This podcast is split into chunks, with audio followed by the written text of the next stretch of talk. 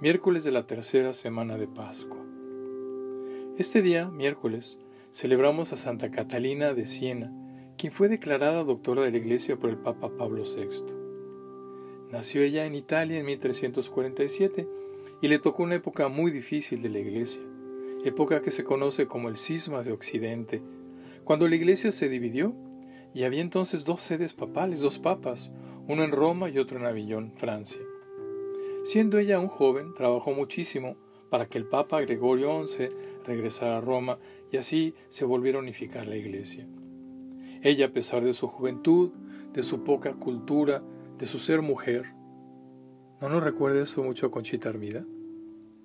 Bien, pues a pesar de eso fue una gran embajadora que ayudó a la reunificación de la Iglesia.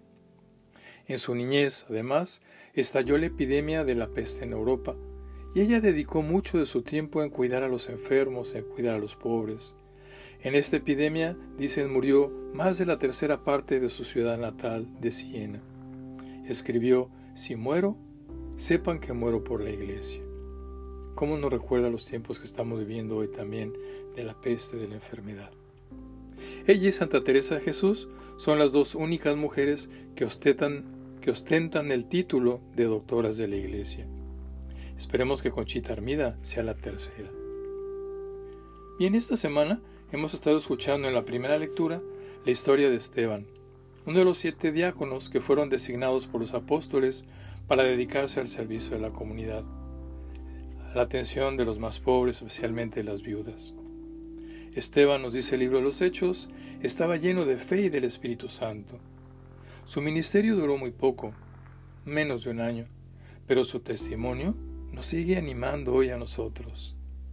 Ayer escuchamos la narración de su martirio y hoy se nos habla de las consecuencias de ese martirio. Dice, el mismo día de su muerte se desató una violenta persecución contra la iglesia de Jerusalén y hubo una gran dispersión por Judea y Samaria.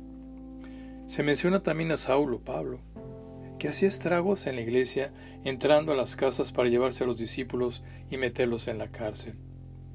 Vemos a Saulo con un carácter fuerte, impetuoso, que lo llevará a ser perseguidor de la iglesia. Tiempos duros, difíciles para los discípulos de los primeros años, pero yo creo cada vez más en ese dicho que dice, no hay mal que por bien no venga, y eso se confirma en este pasaje. Dice el texto que los que se habían dispersado iban difundiendo el Evangelio. Así la sangre derramada por Esteban sirvió para que la palabra llegara a muchos lugares. Además, Saulo, como sabemos, cambiará de ser perseguidor de la iglesia a ser un gran apóstol, gracias al encuentro con Jesús. A mí me gusta mucho cómo Dios no cambia el carácter de Pablo, sino más bien lo encausa, encausa su fuerza, su fogosidad a favor de la iglesia. Creo que para nosotros eso es muy importante. Todos tenemos nuestro carácter, así nos hizo Dios.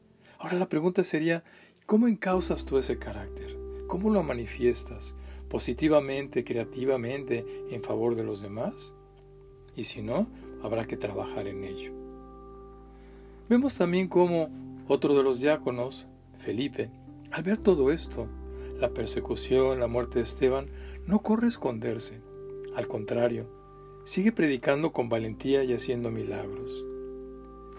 Pues solo nos queda decir con el Salmo, wow, las obras del Señor son realmente admirables. Las obras, lo que Dios puede hacer con nosotros en favor de los demás. Bien, en el Evangelio continuamos leyendo el capítulo 6 del Evangelio de San Juan, que podríamos decir es un capítulo eucarístico. Inicia con la multiplicación de los panes y termina con la profesión de fe de Pedro. Aquí Juan no narra la institución de la Eucaristía, pero sí nos comunica lo que significó para él y para su comunidad, ese pan de vida que Jesús nos da.